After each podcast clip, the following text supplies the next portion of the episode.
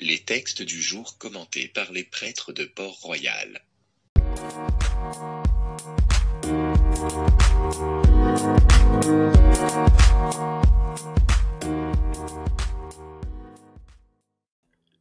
Évangile de Jésus-Christ selon Saint Marc. En ce temps-là, Jean le Baptiste proclamait Voici venir derrière moi celui qui est plus fort que moi. Je ne suis pas digne de m'abaisser pour défaire la courroie de ses sandales. Moi, je vous ai baptisé avec de l'eau. Lui vous baptisera dans l'Esprit Saint. En ces jours-là, Jésus vint de Nazareth, ville de Galilée, et il fut baptisé par Jean dans le Jourdain. Et aussitôt, en remontant de l'eau, il vit les cieux se déchirer, et l'Esprit descendre sur lui comme une colombe. Il y eut une voix venant des cieux. Tu es mon Fils bien-aimé, en toi je trouve ma joie.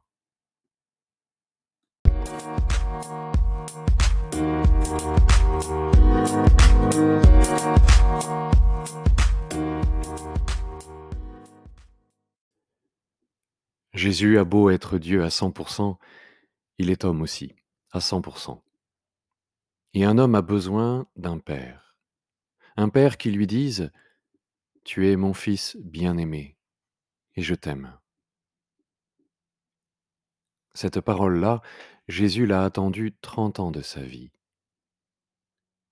Comment se reconnaître fils si aucun père ne s'est encore déclaré? Si personne ne lui a adressé de paroles paternelles?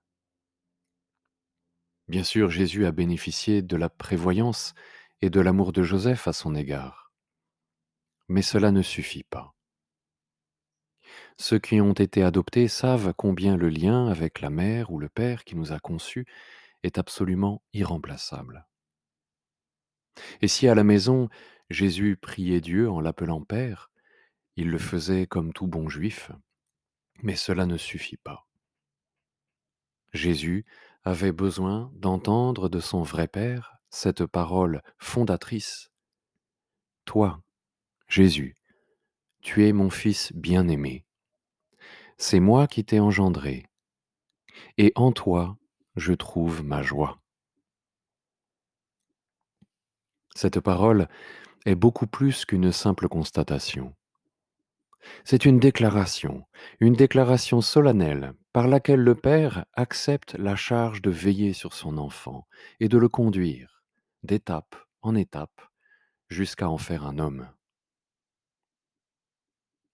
Faire de son fils un homme, je repense au beau poème de Rudyard Kipling.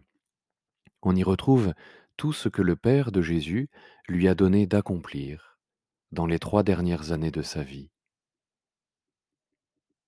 si tu peux être digne en étant populaire, si tu peux rester peuple en conseillant les rois, si tu peux aimer tous tes amis en frères, sans qu'aucun d'eux soit tout pour toi, si tu peux être fort sans cesser d'être tendre, et te sentant haï sans haïr à ton tour, si tu peux supporter d'entendre tes paroles travesties par des gueux pour exciter des sots, si tu peux voir détruit l'ouvrage de ta vie, et sans dire un seul mot, te mettre à rebâtir, tu seras un homme, mon fils.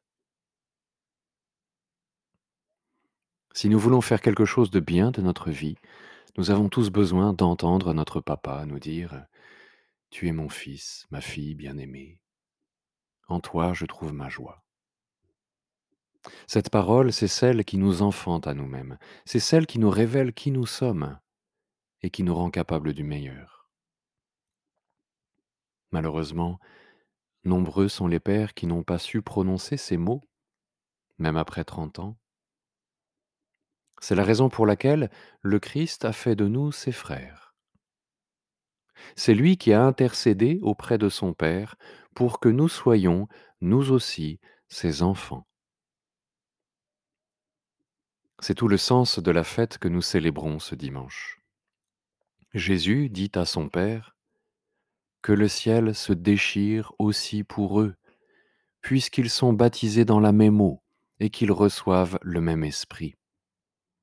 Qu'eux aussi entendent qu'ils sont tes enfants, que tu les aimes et que tu trouves en eux ta joie. Trop souvent, nous ne mesurons pas à quel point nous faisons la joie de notre Père des cieux. Le regard que nous portons sur nous-mêmes est trop négatif, car le péché obscurcit notre regard.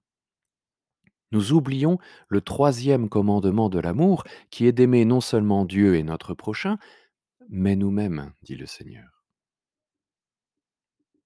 Nous aimer nous-mêmes. Oui, nous sommes beaux, et nous faisons la joie du Père, en dépit de notre péché. Plus encore, c'est notre péché qui donne à Dieu de nous manifester plus d'amour encore qu'à son Fils Jésus, qui lui n'a jamais eu besoin de pardon. Rappelez-vous cette parole de Saint Augustin, Bienheureuse faute qui nous a valu un tel sauveur, un tel amour. Laissons donc maintenant résonner dans notre cœur cette parole que le Père nous adresse à chacun. Tu es mon Fils bien-aimé. En toi, véritablement, je trouve ma joie. Il n'y a que dans la conscience de ce lien filial que nous comprendrons qui nous sommes et ce que nous pouvons accomplir. Amen.